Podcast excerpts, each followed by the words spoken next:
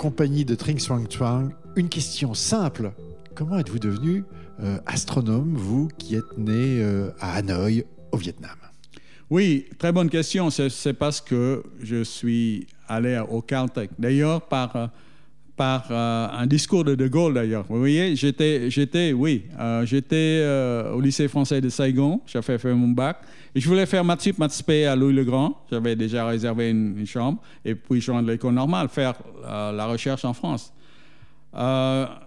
Euh, de Gaulle, en 1966, dans l'année de mon bac, fait un grand discours à Phnom disant que les États-Unis devraient se retirer du Sud asiatique parce que c'était un, conflit interne entre le Nord et le Sud et que les Américains n'y avaient rien à, y faire.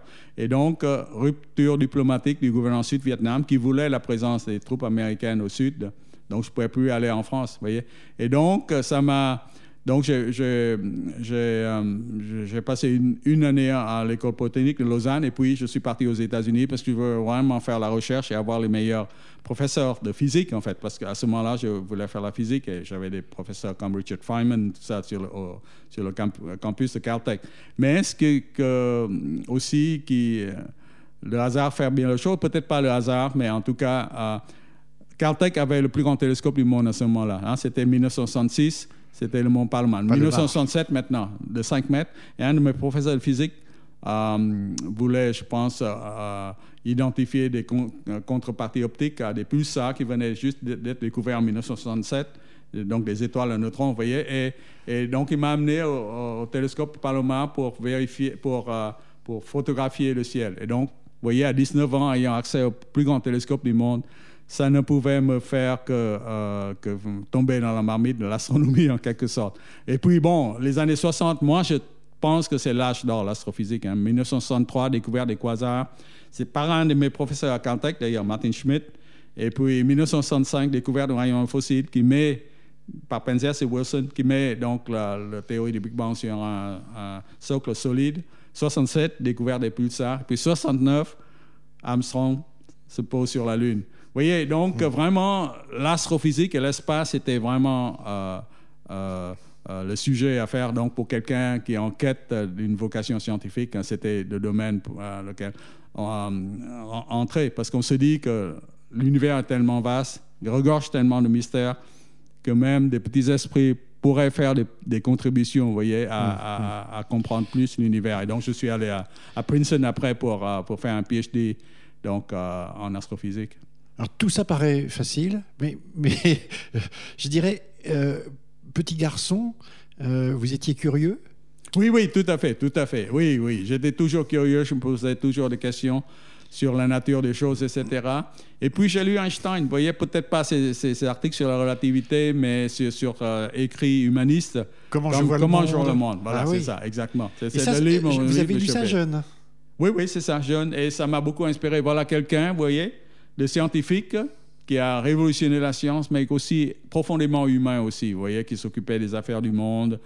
Par exemple, euh, il militait contre euh, l'armement atomique, parce qu'en en fait, c'est son équation, mmh, E qui est, euh, qui est responsable de, l'énergie atomique.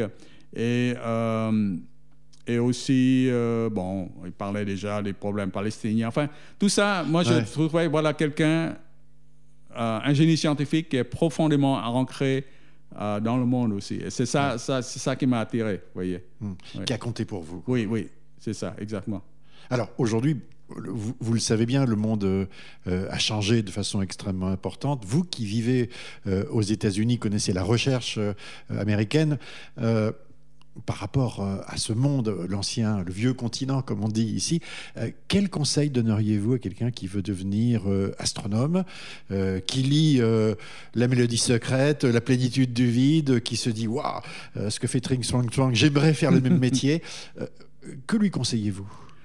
Justement, donc, avoir tout ce temps, ce, ce sentiment de curiosité, d'émerveillement devant la nature et ne, pas se laisser décourager, bien sûr, parce que, bon, de temps en temps, euh, essayer de trouver de bons maîtres. Pour moi, je, pense que, je pense que euh, euh, c'est la rencontre, mais aussi par hasard, hein, de, grands maîtres qui m'ont guidé. Donc, d'abord Einstein, et puis à Caltech, j'avais des, gens qui, faisaient la science, qui découvraient les choses devant mes yeux. Hein. Je, vous ai mentionné Martin Schmidt il y avait William Fowler qui est prix Nobel de, physique, qui, a donc découvert que nous sommes tous une poussière d'étoiles. Il a découvert, vous voyez, que tous les éléments lourds sont, sont fabriqués dans les étoiles. En fait, donc, les maîtres sont très importants. Ils, nous guident.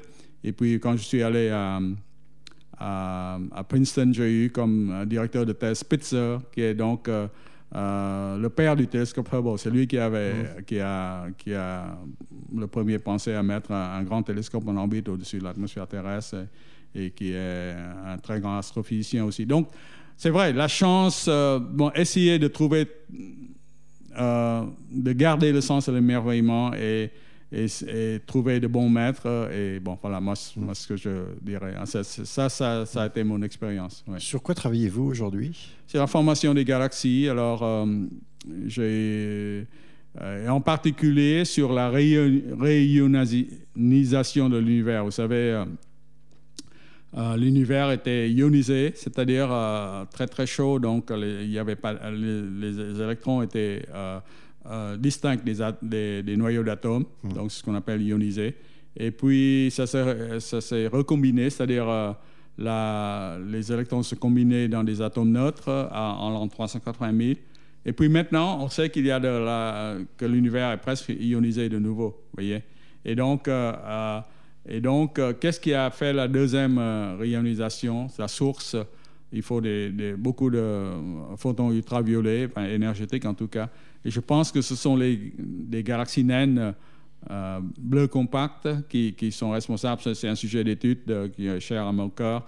Et donc, on a, on a obtenu du temps sur Hubble. Enfin, on, vient d'avoir, on a eu 17 euh, orbite l'année dernière, puis maintenant 34 orbites. On, on vous donne le temps sur le télescope Hubble euh, en orbite.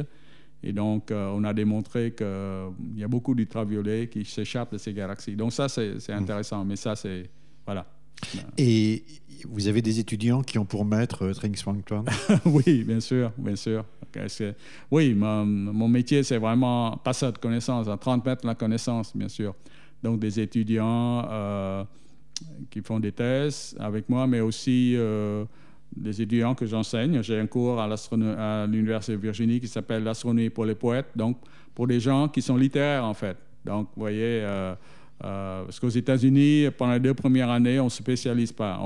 un littéraire doit prendre des cours scientifiques et un, scientifique doit, prendre des cours de philosophie. Vous voyez, donc voilà, donc juste avoir l'idéal d'un honnête homme. Quand on sort de l'université, on doit être au courant de toutes les formes de connaissance de, l'humain. Voilà, donc euh, j'ai ça, mais aussi, vous voyez, j'écris, hein, parce que euh, en, quelque sorte, euh, les articles scientifiques, c'est très frustrant. Vous voyez, vous, passez des années à, faire la recherche, mais finalement, peut-être une poignée de, vos collègues liront vraiment de bout en bout vos, articles. bon, si c'est un article important, bien sûr, il y a une plus vaste audience qui change le cours des idées, mais, mais c'est quand même frustrant les, euh, mon cours a peut-être 100, 150 étudiants, mais de nouveau en public restreint. Tandis que des, livres, bien sûr, euh, sont, sont, abordables à, un plus large public. Et pour moi, ça, ça c'est vraiment euh, très satisfaisant donc, de passer cette connaissance. Je, je me définis comme passeur de connaissances. Merci beaucoup. Merci.